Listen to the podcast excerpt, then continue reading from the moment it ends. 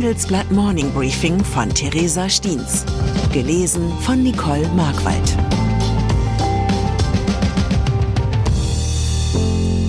Guten Morgen allerseits. Heute ist Donnerstag, der 2. November. Und das sind unsere Themen. Eskalationsgefahr, wachsende Sorge vor Flächenbrand in Nahost. Herzinfarktgefahr, das Finanzsystem leidet unter Bluthochdruck. Technologiegefahr, keine Einigung über Regulierung von KI. Nach einer kurzen Unterbrechung geht es gleich weiter. Bleiben Sie dran. Wie navigieren Deutschlands Top-Vorständinnen durch die aktuell schwierigen Zeiten? Hören Sie es selbst bei der Female All-Star Boardroom Session am 14. Mai. Mit dabei Maria Ferraro von Siemens Energy, Viktoria Osatnek von E.ON, Sopna Suri von RWE Generation und Antje von Dewitz von Vaude. Wir sprechen mit Ihnen über die Stärkung der Wirtschaft, das politische Klima und die geopolitischen Krisen. Seien Sie dabei, femaleallstarboard.de. Nahost. Unter europäischen Diplomaten wächst derzeit die Befürchtung, dass der Krieg im Nahen Osten sich in der Region ausweiten und dann auch Europa destabilisieren könnte. Die erwartete israelische Bodenoffensive scheint mittlerweile begonnen zu haben. Für palästinensische Zivilisten gibt es kaum Möglichkeiten, dem Kriegsgeschehen zu entkommen. Die USA und auch Deutschland mahnen Israel stetig, trotz des Anspruchs auf Selbstverteidigung, das Kriegsvölkerrecht zu wahren. Dahinter steckt auch ein strategisches Kalkül. Bilder der Zerstörung aus dem Gazastreifen könnten muslimische Gesellschaften so stark gegen Israel aufbringen, dass andere Akteure in den Krieg eingreifen. Bei einer Eskalation des Konflikts könnten die Energiepreise rasant anziehen.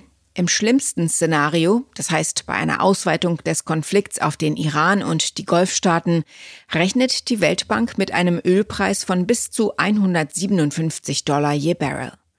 Gestern lag der Preis bei knapp 87 Dollar. Zinsen. Während sich der Euroraum über positive Nachrichten in Form der niedrigeren Inflationsrate freute und daraus Hoffnungen auf baldige Zinssenkungen der EZB erwuchsen, schauten gestern alle in die USA. Dort verkündete die Federal Reserve ihren nächsten Schritt. Das Ergebnis? Die US-Notenbank verzichtet darauf, die Zinsen anzuheben. Der Leitzins bleibt in der Spanne von 5,25 bis 5,50 Prozent. Sollte die Inflation erneut deutlich steigen, könnten jedoch weitere Erhöhungen nötig werden. Die Fed navigiert derzeit durch geldpolitisch schwieriges Terrain, denn sie muss bei ihrer Entscheidung viele gegensätzliche Dynamiken bedenken. Einerseits hat sich das Wirtschaftswachstum im Sommerquartal trotz hoher Zinsen mehr als verdoppelt. Gleichzeitig zeigten gestern veröffentlichte Daten, dass die Stimmung in der Industrie überraschend schlecht ist. Fed-Chef Jerome Powell zog ein Fazit, das gut zu Halloween gepasst hätte. Es gibt viele Risiken da draußen, so Powell. Das Finanzministerium kündigte am Mittwoch an, die Auktionen zu vergrößern, um die hohe Schuldenlast der USA und die steigenden Finanzierungskosten in den Griff zu bekommen.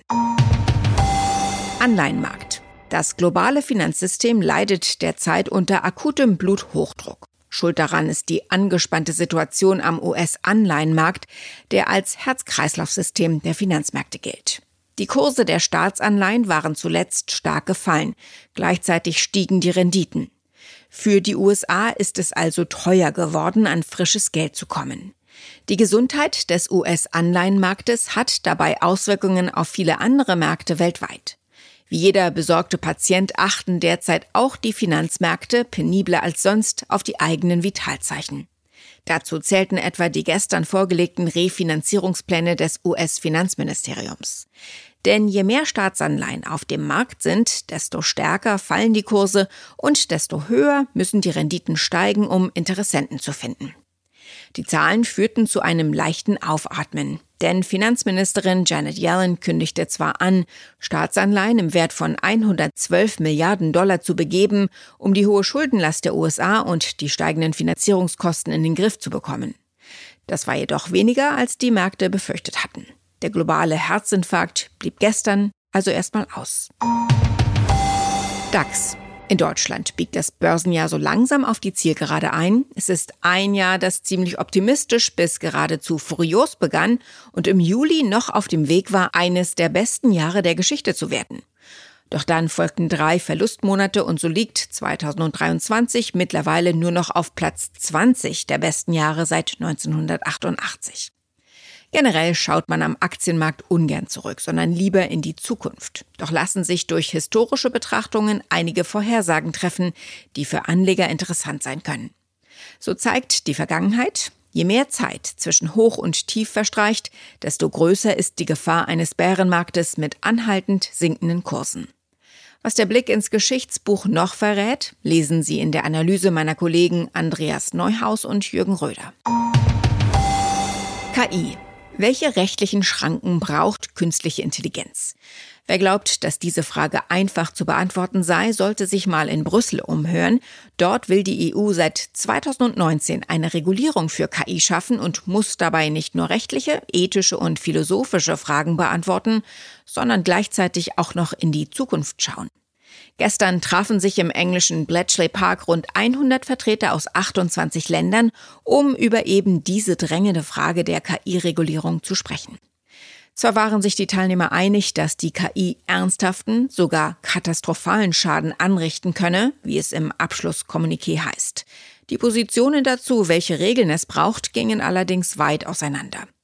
Auf konkrete globale Maßnahmen können sich die Staaten bisher nicht einigen. Noch während das Treffen in Bletchley Park lief, preschten die USA mit der Ankündigung vor, ein neues Bundesinstitut zu gründen, um die Entwicklung von KI zu überwachen.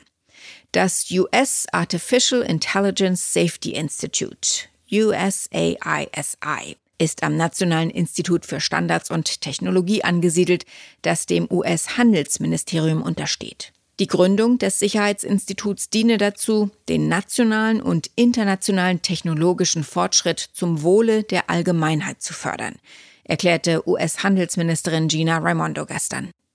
Die Gründung des Instituts steht im Zusammenhang mit dem KI-Erlass, den Biden am Montag unterzeichnet hatte. Demnach soll geprüft werden, ob potenziell kritische KI-Tools sicher sind, bevor sie veröffentlicht werden. Weihnachten. Zum Abschluss noch ein Blick auf aktuelle Entwicklungen in Sachen Weihnachtsmusik. Freuen Sie sich auch schon auf Last Christmas, Feliz Navidad und Santa Claus is Coming to Town? Eher nicht so? Vielleicht spricht aus Ihnen dann der Neid, nicht selbst zu den Komponisten dieser Gassenhauer zu gehören. Schließlich winkt mit einem weihnachtlichen Geniestreich ein ganzes Leben in Reichtum. Kein Wunder also, dass Mariah Carey für den Hit All I Want for Christmas Is You jetzt auf Urheberrechtsverletzungen von dem Songwriter Andy Stone verklagt wird. Sollte Stone am Ende recht bekommen, dürften ihm die Zimtsterne unterm Baum ab jetzt wohl ganz besonders gut schmecken. Ich wünsche Ihnen einen guten Tag ohne Ohrwürmer. Ihre Theresa Steens. Wie steht es um den Standort Deutschland? Wie entwickelt sich der Goldpreis? Wie führe ich in meinem Unternehmen KI ein? Ich bin Horst von Butler, Chefredakteur der Wirtschaftswoche und jeden Tag liefern wir Ihnen Analysen, Kommentare, Reportagen und Hintergründe, damit Sie fundierte Entscheidungen treffen können. Sei es für Ihr Geld, Ihre Immobilien, für Ihre Karriere oder für das eigene Unternehmen. Wir begleiten Sie beim nächsten Schritt und wir denken an den nächsten Schritt. Für unsere journalistische Arbeit wurden wir jetzt sogar mit dem European Publishing Award ausgezeichnet als Magazin des Jahres und das wollen wir mit Ihnen feiern. Auf vivo.de slash ausgezeichnet können Sie jetzt drei Monate lang die Vivo zum halben Preis lesen. Also da würde ich ja zuschlagen. Ich freue mich auf Sie.